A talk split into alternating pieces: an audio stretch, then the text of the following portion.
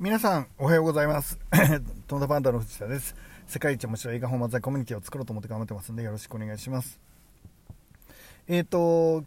りんご姫のですね舞台についてですねまあいろいろ考えることがあるんですよね。で今あのどんな風にしたらいいのかなっていうお話をあのいろんな方いろんな方ってまあ関係者としてるんですけど僕はね音楽を入れたいと思ってるんですよね。で、えーと、事前に、えーと、音楽をあの気に入ってくれる人をたくさん作ってその音楽を気に入ってくれる人が、えーと、実際に聴きたいっていうことで、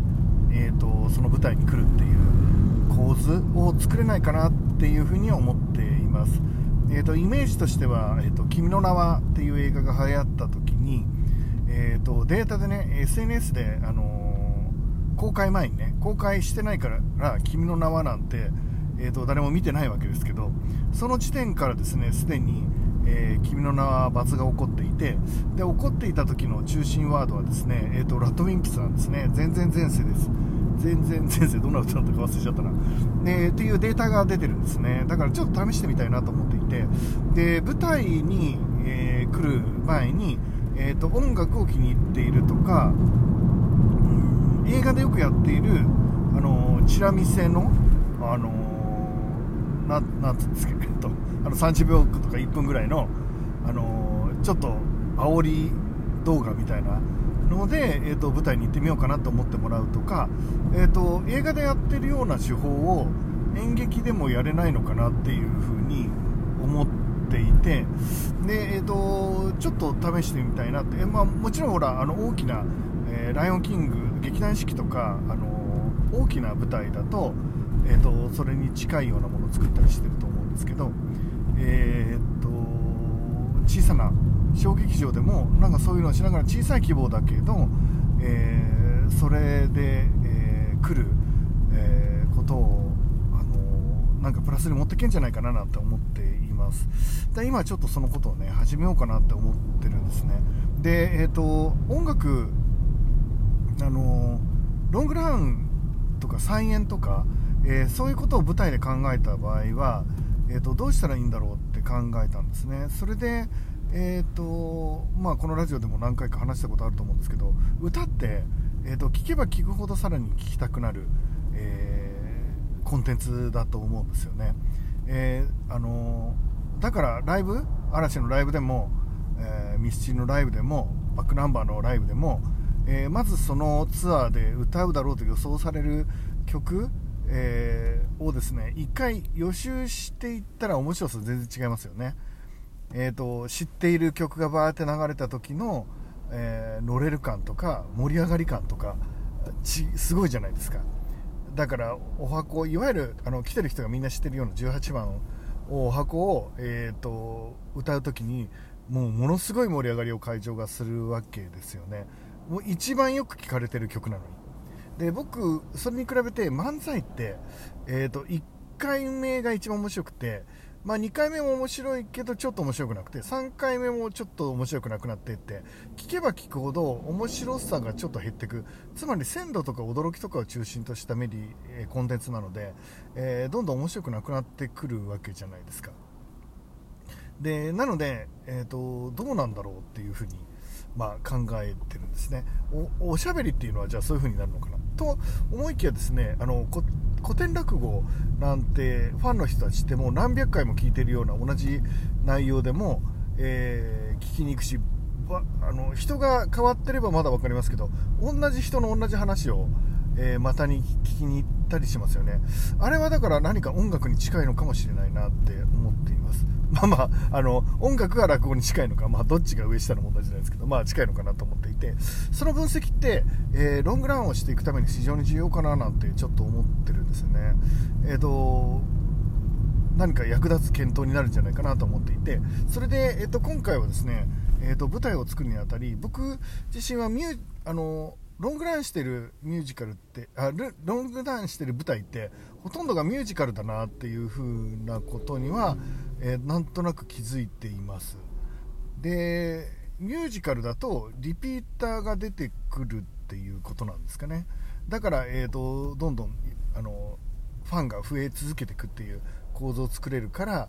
えーと音楽が多いのかなって。つまりストーリーは知っていてもその、えー、歌の部分を聞くとやっぱりあの素晴らしい内容なので、えー、要は合唱を聴きに行くっていうことになるんですかねその劇中である合唱を聴きに行くみたいなイメージでミュージカルって人気があるのかななんて思っていますね。えっと、大工の音楽はあの12月になればあの聴いていてですね、えー、コンサートがあれば大工なんてもう誰でも聞いたことがあるけどあの行けばあのやっぱ知ってるクラシックの方が盛り上がるわけですね、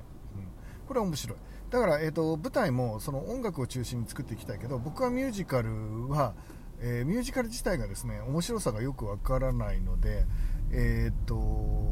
その演劇自体に対して、うん、感情移入しにくい。なんで今歌うのみたいにあのなっちゃうこともあるんですよね。なので、えーと、とにかく考えようと思ってるのは歌音楽をですね、えーと、舞台に対してどう寄り添わせるかっていうアイデアをあの出してやってみたいなと思ってます。ちょっといろいろ今から調べてみようと思うんですけどあの僕自身は舞台をそんなにたくさん見てきた方ではないので、えーと、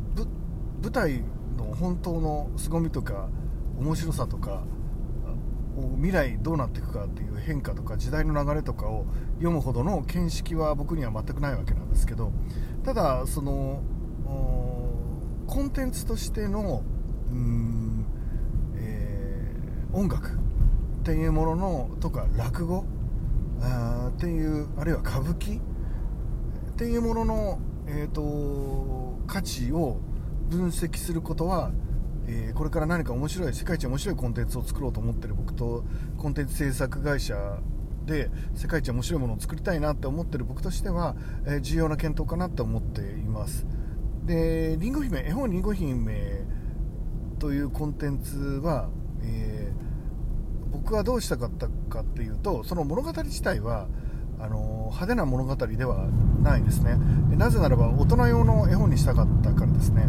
絵本を通じて自分と重ね合わせながら自分と対話するように作っています。つまり、えーと、物語の展開自体を驚かせたりびっくりさせたりっていう風には、まあ、したくなかったっていうことですね。だから物語自体は絵本りんご姫は非常に地味な物語になっています。えっと、もう読ま皆さん読まれてると思うんですけどその絵本りんご姫が地味になっているですね。まあ、それはそうですよね。10歳の女の子が旅に出て、えーと、お友達から嫌味を言われてあの面白いもんだったら嫌味を言われたらね、えー、悔しくて復讐して最後嫌味を言った人が痛い目にあって、えーと、いろんなドラマとか戦いとかがあって、まあ、時には怪獣が出てきてそいつと戦って勇者が出てきてみたいな、まあ、そういう感じにしたらファンタジーは面白くなってくる。魔法が使えてみたいなね。でも一切ないですよ。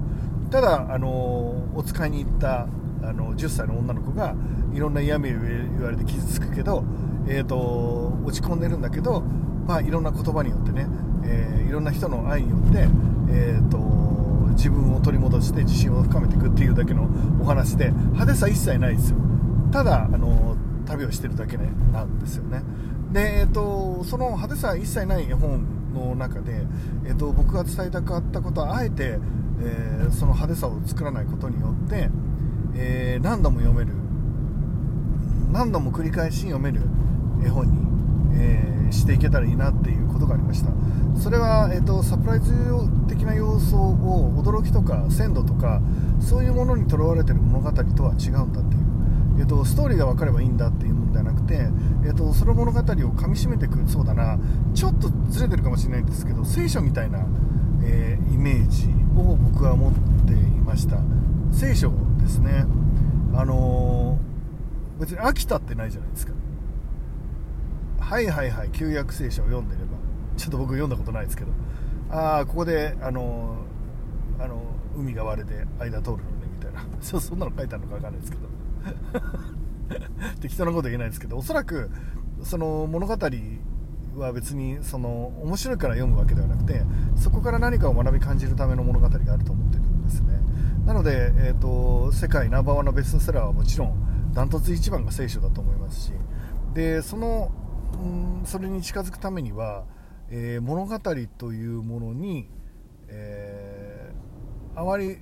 えー、サプライズ要素だけで構成するのではなくて、えそこに学びとか成長とかがあるっていうのが重要かな。つまり偶話になっているっていうか、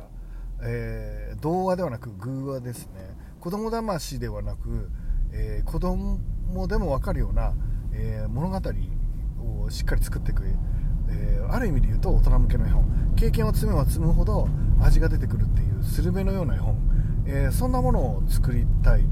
ていうことなんですよね。で今回の舞台もえ、そういう舞台にしたいと思うんですが、えーと、でもそれだと,、えーと、とっつきにくいので、えー、面白さが興奮っていう形では出てこないから、えー、なかなかそれを、あの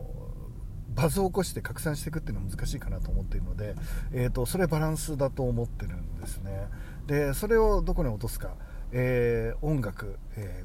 ー、だから今回の舞台は、えー、音楽落語漫才の違いを見ながら、え、聖書に近づけていく、えー、感じの物語にしていく必要があるのかななんて思ってます。ということで、えーと、どんなものになるか、えーと、そういうことを考えながらこれから企画作っていこうと思ってるので皆さん楽しみにしていてください。ということで皆さん、えー、今日はねまあまあの天気ですね楽しい一日にしましょういってらっしゃい